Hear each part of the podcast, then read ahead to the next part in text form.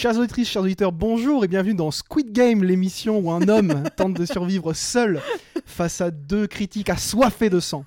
Euh, Puisqu'aujourd'hui, euh, la couleur a été annoncée, je vais être bien seul. Alors je vous le dis, parce qu'a priori ça va être sport, puisqu'on va parler de la fille du 14 juillet d'Antonin Perejatko.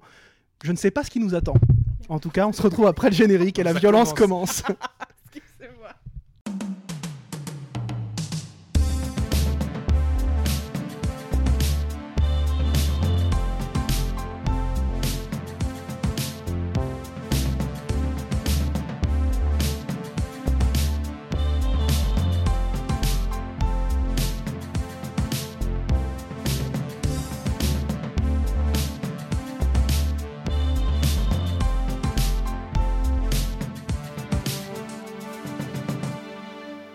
Les films, ça sert à ça, euh, à apprendre à vivre, à apprendre à faire un lit.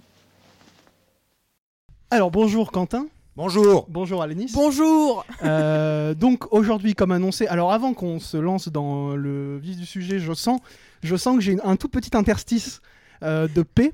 Euh, donc euh, je vous présente rapidement le film du jour, Antonin Perejatko, La fille du 14 juillet, film sorti en 2013. Euh, Est-ce que Quentin, tu veux jouer le jeu de le pitcher? Je Genre peux- normal. Oui, oui, je peux essayer. euh, ça va être très court parce que bon, euh, nous sommes à Paris Oui. et l'objet de la quête est plus ou moins de quitter Paris pour partir en vacances à la mer. Oui. Euh, Notamment pour rejoindre euh, une fille. Voilà. Et donc, road movie, parce qu'une certaine partie du film se, se- se déroule dans une voiture euh, qui a des pépins euh, mécaniques, hein, etc. Et euh, un petit groupe qui se forme comme ça euh, au gré du, du- du chemin. Euh, non, pas au gré du chemin, puisqu'ils partent tous de Paris. Oui, oui, Oui, oui. après ils font quelques rencontres, Voilà, notamment quelques rencontres. un médecin qu'ils avaient déjà Le croisé à Paris et pour lequel travaillait l'un des personnages. En fait, il a une maison secondaire, la Voilà. Donc ils Et, font quelques petites rencontres et ils apprennent pendant leur euh, périple. Oui, que- oui, oh, putain. Oui, que les vacances d'été sont raccourcies d'un mois et donc alors qu'ils viennent juste de partir, eh bien la rentrée doit s'effectuer trois jours après. Voilà. Me On est bon. Donc, euh, avant qu'on se lance, parce qu'en fait, juste pour vous situer, mes camarades m'ont bien fait sentir parce que quand on, quand on choisit des films, on fait des propositions. Mm, mm. Euh, Il y en a qui sont un peu collégiales, etc. Puis il y en a qui viennent de nous. Captain Fantastic, c'était plutôt à Lénis. Mm. Euh, Thelma et Louise, Little Miss Sunshine, ça venait plus ou moins de, de nous collectivement. Et La fille du 14 juillet, pour le coup, c'était ma proposition. Voilà. Ouais, ouais, ouais. Euh, donc, euh, ils m'ont, ah, voilà, vous entendez à Lénis, ils m'ont annoncé qu'il y aurait une couleur. Euh, simplement, donc pour situer, Perejatko fait partie d'une génération de cinéastes dont on avait déjà un petit peu parlé, notamment bah, en ouverture de la première saison avec euh, euh, Un monde sans femme de Guillaume Braque. euh, qui est voilà une petite génération de cinéastes qui ont émergé au début dans les années 2010, dans, la, dans lesquels on peut ranger d'ailleurs- Justine Trier, euh, qui a commencé à cette époque-là avec à peu près les mêmes dispositifs avec la bataille de Solferino et qui vient de signer euh, Anatomie d'une chute, qui est, est sa palme d'or euh, pour le coup, et qui, euh, en fait, c'est pas, contrairement aux autres, c'est pas mal éloigné de ce qu'elle faisait au début euh, sur un, un certain nombre de choses. Donc Perejatko, qui était un touche-à-tout, qui a fait beaucoup de courts-métrages, et dont La fille du 14 juillet est le premier long-métrage. Depuis, il en a fait d'autres, euh, La loi de la jungle notamment, et La pièce rapportée, qui est sortie récemment. Et euh, euh, quelques-unes de ses particularités, c'est d'être un petit peu fétichiste, d'une disons d'une certaine nostalgie d'un cinéma fabriqué de manière un peu artisanale, notamment parce qu'il tourne, enfin il tournait, parce que maintenant il tourne en numérique, euh, en tout cas son dernier long métrage était tourné en numérique. La fête du 14 juillet est tournée en 16 mm, donc une Mmh. pellicule semi-amateur, moins cher, qui euh, donne un format et un grain un peu particulier. C'est vraiment, on a l'impression que le film a un côté vieillot. Et une autre particularité, pour le coup, qui pratique encore, euh, c'est de tourner euh, moins. Le standard au cinéma, c'est 24 images par seconde. Lui, il tourne un tout petit peu moins en dessous, ce qui veut dire qu'ensuite, quand on est diffusé à 24 images, ça accélère Accélère. légèrement ce qui a été filmé.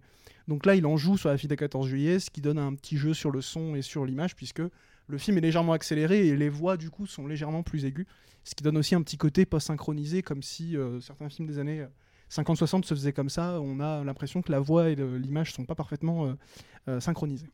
Euh, voilà un petit peu pour la, la mise en situation du, du film, qui est donc sorti en 2013, donc qui a pile 10 ans, et qui avait été tourné sur deux étés, 2011 et 2012. Ça, je trouve que ça se voit pas quand on. Non, non, non, il n'y a pas de fausse teinte. Ils hein. ont, ils ont tous la même, la même tête. Un bon. Bon, euh, alors comment, comment on procède? Est-ce qu'il y a une méthodologie Je ou... sais pas, co- je sais pas. Alénis Parce que moi, après, je vais pas pouvoir répondre. Du Non, coup, non, euh. non, tu fermes ta gueule. Alénis, lancez-vous, je verrai, parce que moi, franchement. je- Écoutez, écoutez, ça a été pour moi un moment très, très, très, très euh, pénible. Très pénible. Comme rarement j'ai subi des, des moments pénibles comme ça devant un film. Et euh, mes notes, vraiment, je vais pas tous les lire parce que principalement, c'est j'ai envie de me cogner la tête contre les murs tellement ça m'énerve, quoi. J'en suis, j'en suis là. Euh, j'ai vu, euh, j'avais vu La Loi de la Jungle et j'avais vu euh, également La Pièce rapportée qui m'ont tous les deux beaucoup moins énervé que ce film. Et alors, par quoi commencer? Déjà, première chose que j'ai l'impression de faire rarement, mais pour une fois, je suis très très en colère contre ce réalisateur qui fait un film de petit bourge parisien qui vient de sortir d'une école de ciné et qui veut se la jouer un peu politique en faisant un peu du Godard, mais putain, mais va chier quoi, je le déteste. Enfin, ce film en tout cas, je le déteste. Et la façon dont il a été réalisé, je la déteste. Pourquoi Alors, je m'explique quand même un petit peu. Il reprend un peu des codes de la nouvelle vague. Absolument. Alors voilà, c'est un mouvement de cinéma que je j'exècre, hein, déjà. Non mais soyons clairs, je déteste Godard, j'aime pas trop Truffaut, c'est pas un mouvement Romer, c'est de la merde, c'est même pas la nouvelle vague d'ailleurs. Voilà, je... Vraiment, c'est pour moi c'est très très très très pénible à regarder. C'est très pédant, c'est très artificiel. Ça, comment dire, c'est un espèce de cinéma d'entre-soi que j'exècre particulièrement. Et euh, voilà, j'ai marqué là, je viens de lire, j'ai envie de crever en fait en regardant ça. Je trouve ça pas drôle, je trouve ça Ne fais pas cet honneur au film. je trouve ça pas intéressant, je trouve ça hyper pédant. Et aussi, il y a un traitement des personnages féminins qui m'agace au plus haut point, qui me met très mal à l'aise, que je trouve euh, particulièrement malsain, médiocre, mauvais. Et, euh, et tout ça est particulièrement gênant. Et vraiment, de façon épidermique, je n'en pouvais plus, quoi. Ça m'a vraiment, ça m'a gonflé, mais d'une puissance insurmontable. Voilà. Désolée pour ce petit, euh, ce petit laïus, mais... euh, Non, mais il y, a des- il y a des éléments. Je pensais que ça allait être beaucoup plus une boucherie que ça. Ouais, bah tu vois, bah, Non, déjà non, moi je trouve que c'est méchant, Ouais. tu vois, j'ai tendance à être bonne patte, à accepter euh, des trucs, mais alors là, là j'ai j'ai trouvé ça, j'ai trouvé ça ignoble. Et toi Quentin? Ben, J'avoue que j'étais hum, chaud, chaud, et puis je t'entends et je me dis je vais redire? La même chose parce que j'ai pas tellement grand chose à ajouter. Moi, j'avais noté un peu les trucs qui se passaient dans le film pour pas oublier, tu vois. Au début, je pensais que ça allait être bien, enfin, ou que ça allait être de la merde, mais tu sais, un film de Louis, quoi, tu vois. Donc j'avais mis. euh, non, mais tu vois, un truc où il y a- on peut quand même sauver quelque chose. J'avais mis ah, la- les pièces de 0 euros, point d'exclamation, genre c'est marrant, tu sais. Donc j'étais encore en train de chercher les petits trucs. Et puis bon, bah à la fin, euh, j'ai marqué on se fait chier, on s'en fout, ça fait du bruit. Voilà, c'était ma, ma conclusion. Parce que... J'étais. Oh putain, j'aurais dû. Tu sais, tu sais, les tours de magie où tu notes un truc à l'avance dans une enveloppe Ah. et à la fin tu le sors. Putain, j'aurais dû le noter. Je me suis- Bah quand oui. quand j'ai revu le film, je me suis dit Putain, le film est bruyant. Ouais. Et mais c'est vrai que euh, une fois que je sais pas, je sais pas. Je, je, c'est- c'est- c'est- je suis d'accord. C'est ce côté euh, un peu faussement expérimental, euh, retour machin. Ça avait son charme et c'était déjà casse-couille avec Godard. Euh, je pense notamment à, euh, euh, pense notamment à euh, un de ses 200 films. Non, mais Bah, première période, type à bout de souffle. oui, Pierrot mais même, tu sais, fou, juste après, là, c'est c'est pas une femme est une femme, tu sais, un truc Oui, comme ça, oui, où oui. il y a des couleurs, il y a des trucs, Ah puis ça bah. parle comme ça tout seul, et puis t'as envie de lui mettre des claques en disant, mais raconte une histoire, connard, si tu sais pas, si tu es juste là à mettre des écrans de couleurs avec Anna Karina qui, euh, qui, qui, qui- qui est très belle, mais qui dit de la merde, bon. Euh, et là, c'est vrai qu'en fait, c'est- pareil. Et puis, t'as- de la peine pour ces, ces comédiens, ou t'en as pas, ou de la détestation. Parce que tu dis, en fait, vous êtes bien dans votre merde. Vous jouez comme de la merde dans un film de merde. Peut-être Alors que- qu'en plus moi c'est des acteurs actrices que j'aime bien en soi la plupart. Et qui viennent vois. de là, pour le coup, en plus. Bah ouais, mais que j'ai vu dans d'autres films où je les trouve. Enfin, tu vois, moi, Vincent McCain, je l'aime bien. Mais alors là, c'est le. Là, c'est. Mais alors, alors, que- question pour le coup qui n'est pas du tout une question piège ou pour, euh, mais pour resituer parce que là pour le coup la, la virulence elle est euh, sincère et elle est, elle est viscérale. Ce qui est pour le coup est la première fois dans l'émission je pense de, la part de n'importe qui, Mm. qui est une dé- détestation aussi viscérale euh, d'un film. Euh, Est-ce que tu as un souvenir a posteriori de la loi de la jungle? Je sais pas si Quentin toi tu l'as Je vu. l'ai vu, mais je m'en souviens pas bien. Mais c'était bien moins. Qui, qui, pour moi euh, n'est pas le même film, hein, Non, non. mais Ouais. joue exactement sur les mêmes ressorts à tous les niveaux. ce qui, pour le coup, il y a une plus grande distance avec la pièce rapportée, par exemple, qui sont les trois longs métrages de Ouais, Perry ouais, Jatko. ouais. D'ailleurs, la pièce rapportée doit encore être visible sur Canal ou des choses comme ça. Juste pour dire que les films sont quand même à peu Mm. près visibles. Même là, le- la, le- le- la fille du 14 juillet, il était sur France Télé il y a pas longtemps. Mubi aussi. Enfin, nous, on l'a vu sur Mubi. Voilà, euh, bon. Mais du coup, est-ce que ça sort un petit peu de la fille du 14 juillet Mais après, je vais parler de, de moi, Mm. le, le- le revisionnage du film, ce qu'il a donné. Euh, comment t'expliques cette distance? Parce que pour le coup, c'est deux films que je mets ensemble, notamment pour leur euh, drôlerie qui est complètement euh, héritée de la nouvelle vague. Pas que Godard d'ailleurs, mais bon, bref, ça à la limite, on s'en fout. Mais c'est à peu près les mêmes dispositifs, c'est-à-dire effectivement un jeu un peu méta, avec de la matière qu'on vient piocher, des intertitres, on se met à parler à la caméra. euh, Mais alors, c'est pas ça. En, en fait, c'est pas tant ça qui me. Je saurais pas trop comment l'exprimer, je pense, mais c'est pas tant ça qui me dérange parce que l'humour un peu absurde, l'humour un peu on parle à la caméra ou on a la voix de la personne qui est en train de penser, ça me dérange pas en Et même soi, la, c'est la- un même, la ensemble, même la tu posture. Parce que la, les- la posture des films, elle est la même. Je, je suis pas en train d'essayer de dire que tu as Ouais, eu tort non, de pas sûr. percevoir Mais un alors, film. la loi de la jungle, j'avoue, je j'en ai pas un mauvais souvenir. Enfin, je m'en souviens pas. Ah bon. Voilà. Je sais que j'ai pas détesté. Enfin, tu sais que ça t'avait pas vu. hérité comme ça en tout cas. Non, ça m'a pas, au- ça m'a pas autant agacé que celui-ci, mais alors vraiment. Donc il faudrait que je revoie la loi de la jungle pour Bah, ou- vraiment savoir, tu vois. euh, Ou pas du coup. Parce bah- que là, tu te ferais du mal sans doute. Bah peut-être. Je sais pas. Non, parce que tu vois, dans mon souvenir, c'était pas. euh, Je pense que je m'en souviendrais justement si ça m'avait autant irrité que celui-ci. Bah ça oui, fait oui. moins artificiel. Moi, dans mon tout petit souvenir de la loi de la jungle, et c'est pour ça que je pense qu'effectivement, en le revoyant, tu verrais maintenant avec les yeux, et moi aussi, hein, Ouais, avec les yeux euh, qui, ont, qui, Qui sont ont ouverts, ça, qui Oui, ont les manières, les, trucs-là. les Et manières. donc ça euh, deviendrait insupportable. Je pense que c'était déjà, moi j'avais pas dû m'éclater, mais bon, bah il y avait le côté jungle en fait. Donc déjà, on Mm. sortait de ce truc parisien de merde Ouais. avec son petit café là, ta petite bagnole. Je suis à la fac, euh, il y a la grève de je sais pas quoi ou je sais plus. non, Enfin bref, euh, où ça casse les couilles et puis Mm, cet mm. acteur trop moche là qui joue qui dé- à la- au début Ah, à la je fac. Je. Et Ah, Esteban ben, c'est parce que t'es là, c'est t'es Non, là, il est drôle, Esteban. La manière juste dont il remonte ses lunettes, moi, ça me fait un peu Oh, rire. Putain, mais quelle horreur. Quoi. Il a, il, a, il a animé une émission sur WeFM à une époque et il avait la voix d'Homer Simpson. Et je sais que tout le monde trouvait ça insupportable. Ah oui, donc en fait, il change de voix ou Ah non, Non, parce qu'il a, a- la voix d'Homer Simpson. oui, il a une, il a- Oui. mais il en joue aussi. Hein, Oui, mais oui, exact. Il a une voix un petit peu particulière. Ah ouais, c'est le chanteur des Naive New Beaters. Ouais. Moi, je le connaissais en tant que chanteur avant de le connaître en tant que. Oh, bah voilà. Bah, c'était en, de tant- en que ça qu'il était euh, sur WeFM. Ah oui, euh, d'accord. C'était une émission de ce groupe d'ailleurs, je crois. Bon, bref. Bon.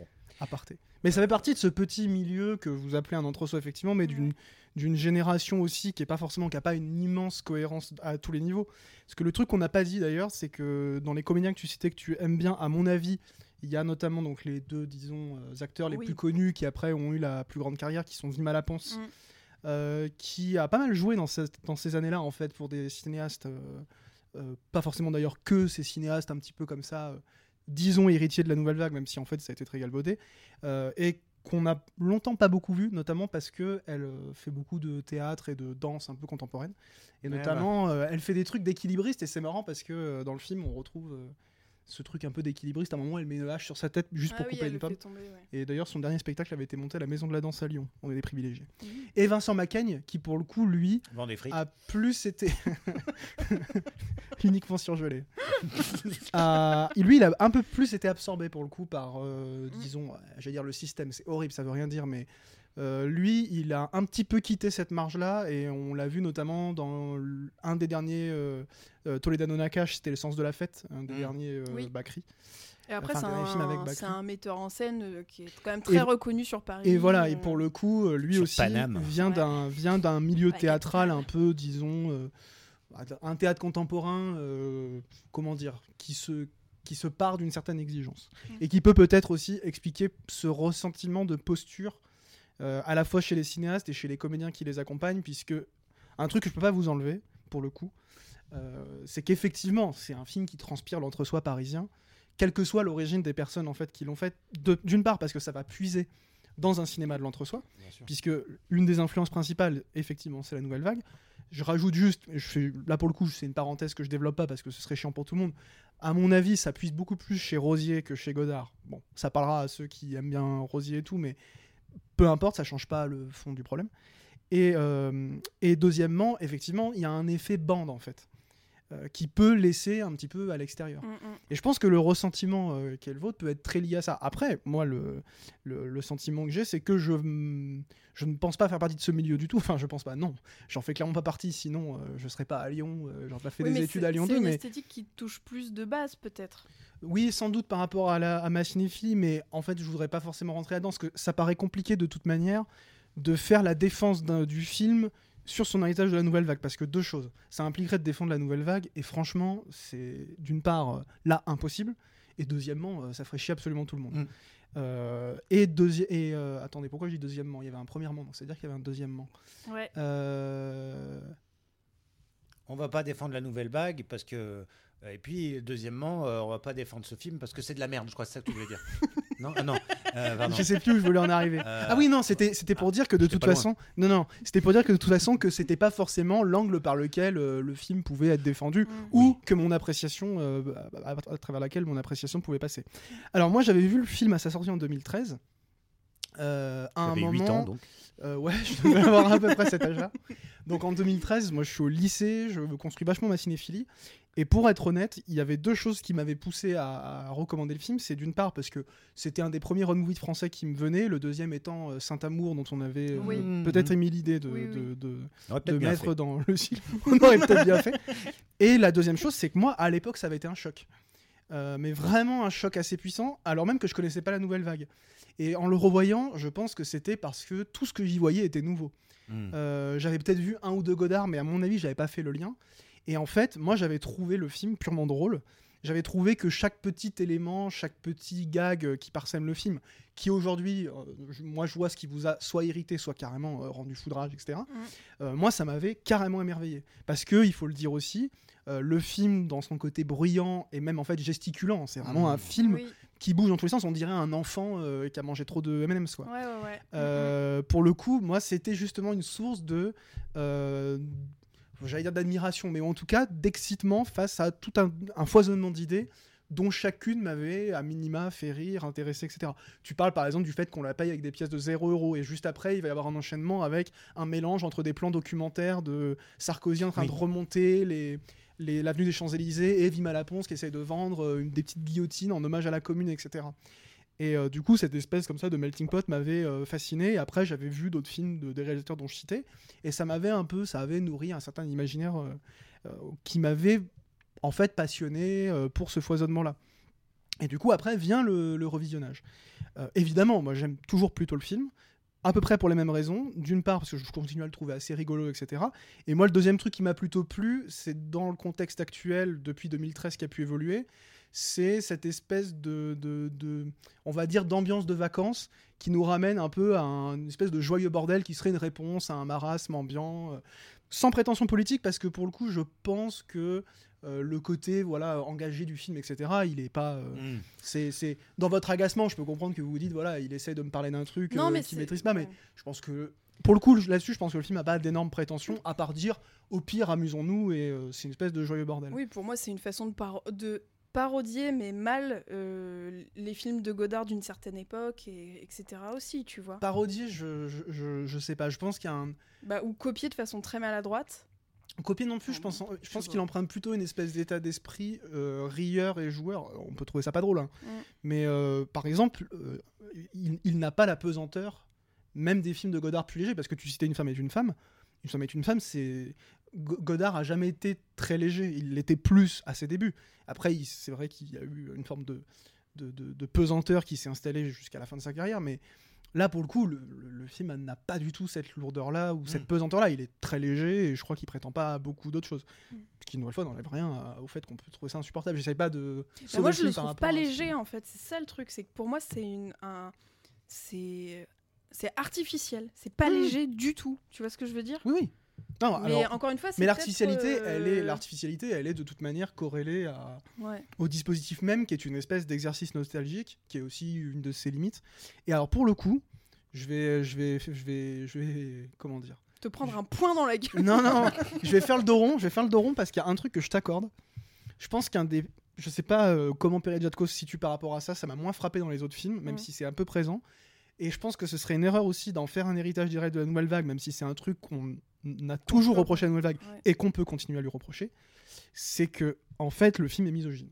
Ouais. Et pour le coup, il est pas juste un peu malaisant, il est carrément misogyne. Et il est carrément ça, gênant, ouais. Pour le coup, en le revoyant, bah en fait, il est gênant de facto parce que Mhm. à partir du moment où il est misogyne et que et je sais pas. Je trouve pas. en fait, en fait, il y aurait, il y aurait cette excuse de dire comme pour la nouvelle vague, dire non, mais c'est une époque de légèreté où en fait, on se prenait pas trop la tête, contrairement à maintenant, etc. Ok, ça, à la limite, on peut avoir un début de discussion là-dessus. Dans le film, c'est pas le cas en fait. Dans le film, il y a clairement des situations où les femmes sont agressées, euh, Oui. elles sont embrassées de force, et c'est montré de manière légère, quasiment acceptable. Quoi. Ouais. Donc, je, je, ça me ferait chier de terminer là-dessus parce que ça condamne un peu le film. hein. Ah bah, Mais si tu veux, moi j'ai un truc pour Au, terminer. au re- au euh, re- au revisionnage, j'avoue. Non, mais attends, non, non, je fais le dos rond, c'est pas pour que. chié sur Captain Fantastic Je veux bien. Bon, j'ai hein. été, non, j'ai été plus léger que Non, vous. ça hein. va, ça va. Mais j'a- non, mais voilà, j'avoue qu'en le revoyant, j'étais très très mal à l'aise pour ces raisons. Ouais. Et euh, je me demande en fait à quel point c'est quelque chose qui serait lié aussi à une forme de nostalgie que le film distille, Mm. que moi je trouve plutôt réjouissante quand on a un, esprit, un espèce d'esprit 68 art un peu léger, et qui là devient euh, carrément en fait réac pour le coup. Oui, Mm. oui, oui. Donc euh, donc c'est un revisionnage qui est vraiment amer pour le coup. Ouais. Euh, et du coup l'émission l'est tout autant. Non, mais euh, si je puis me permettre juste de rajouter une dernière chose, vraiment, je pense que ce qui est fini de m'énerver, c'est aussi que pour moi, euh, enfin, on a fait des études de ciné ensemble, oui, et pour moi, c'est aussi une forme de communautarisme de cinéphilie que j'exècre énormément, de par sa misogynie. euh, Ça, qui en fait un, grand. un enfin fait, voilà. Et aussi, en fait, c'est horrible parce que j'ai passé un, un- un moment tellement euh, répugnant devant ce film que je me suis dit que euh, une partie des personnes qui apprécient cette esthétique et cette histoire et ce film, Oui, oui. c'est aussi des. Je vais pas dire de gros mots. Gros connard Merci. Non, non, mais, Non, mais c'est- en, en- tu en vois, vrai de vrai, c'est un sujet. ça fait partie aussi des, des personnes avec qui. En tout cas, quand t'es une nana, quand t'es un mec, ça se passe peut-être mieux, mais tu peux pas parler de ciné parce qu'ils veulent t'apprendre des trucs ou. Mais euh, alors là, tu non, peux- mais tu en peux vrai- pas comprendre En vrai, en vrai, on peut pas ouvrir, on peut pas ouvrir le sujet maintenant. non. Mais ce Non. que ce non, non, mais ce que, t'as- ce que tu abordes, c'est un vrai sujet et c'est c'est un sujet à mon avis important Ouais. par rapport à l'histoire du cinéma, Mm. Euh, par rapport à au poids de l'héritage de la nouvelle vague en France et ailleurs, et par rapport à une certaine question de cinéphilie. Ouais, mais c'est con parce que là, on- c'est pas Non, le mais oui, du film et tout, mais en, ouais, en ouais, vrai, tu as complètement raison. Un de ces quatre. Et euh, j'aimerais, et je milite d'ailleurs pour essayer au maximum d'être un contre-exemple en étant quelqu'un de pas trop toxique et qui en même temps, parce que moi j'ai toujours été transparent là-dessus, je pense que de toute façon ça se sait, la nouvelle vague pour coup a, a une grande importance dans Mhm. mon parcours sûr. ou autre. Et par ailleurs, c'est pas du tout pour déboulonner ton argument, mais je connais des gens qui sont pas spécialement cinéphiles, qui connaissent pas forcément la nouvelle vague et qui ont apprécié cette euh, légèreté dans la fille 14 juillet. Donc en fait, je pense qu'on a tous les deux vu le film Ouais. avec l'héritage de la nouvelle vague, euh, ouais. mais en fait qui est le nôtre. Mm, mm. Mais du coup, ce qui euh, confirme que le film est corrélé à cet héritage historique. Et puis bah en fait, en fonction de la manière dont toi tu l'as perçu, etc. euh, C'est clair. le poids s'est pas exprimé de la même manière. Complètement. Mais en tout cas, euh, peut-être qu'un jour il y aurait un hors-série là-dessus, je sais pas. Mais Hmm. ce que tu viens de dire sur le rapport de la cinéphilie et disons-nous de la toxicité Mm. à- par rapport à la nouvelle vague, c'est un- puis la cinéphilie en général, hein, Mm. c'est un vrai sujet. Ouais. Et je peux pas, je peux pas me poser en désaccord malheureusement. Même si je milite, euh, je milite contre ça. comme il fait Il fait ouais, non, c'est non, vrai, non, t'as c'est raison. sincère. Non, c'est sincère. C'est sincère.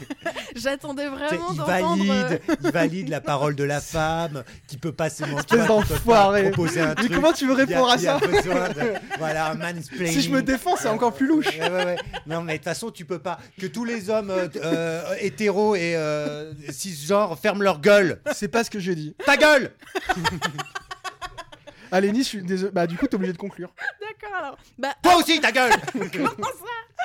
Mais alors, avant de conclure. Quentin avait conscience qu'il s'était énervé un peu trop fort. Putain. Avant de conclure, donc on était sur euh, notre dernier film concernant les road movies. Est-ce que vous avez une dernière recommandation à nous faire avant de passer euh, au prochain cycle qu'on vous annoncera euh, tout de suite après? Oui, euh, tu voulais pas faire la recommandation du film d'hier? Non. Non, alors je l'ai fait. Hier, on a regardé un, un film avec euh, Laure Calamy, parce qu'on s'est fait une sorte de petit euh, road Ouais. movie Laure Calamy, euh, à temps plein d'Éric Gravel, 2022.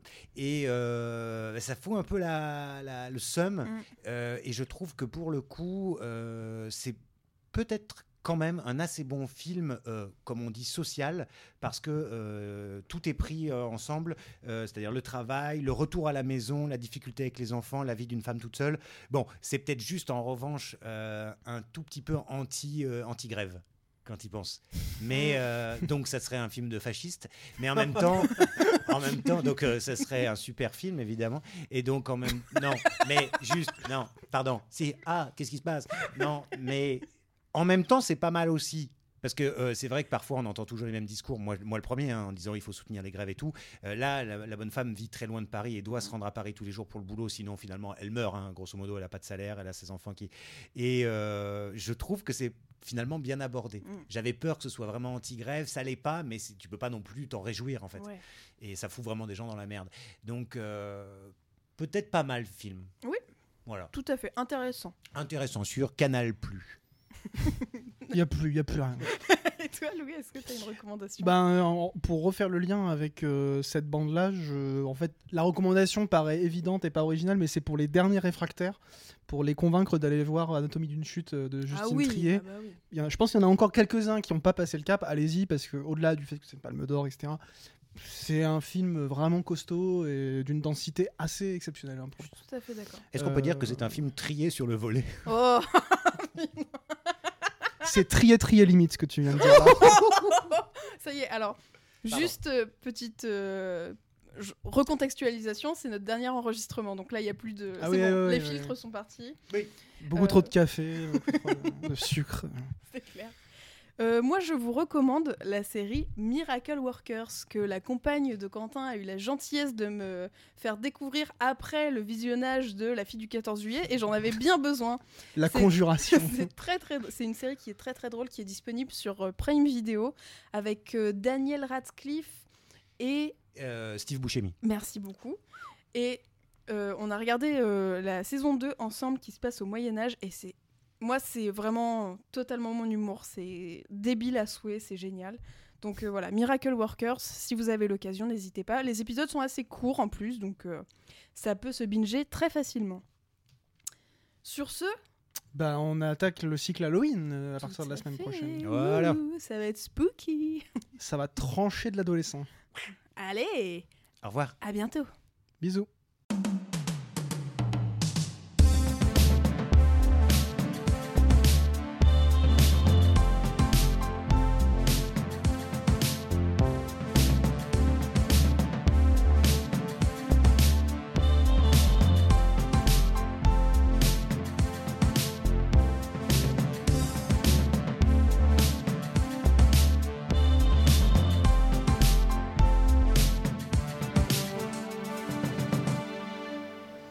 Ça sert à ça, euh, à apprendre à vivre, à apprendre à faire un lit.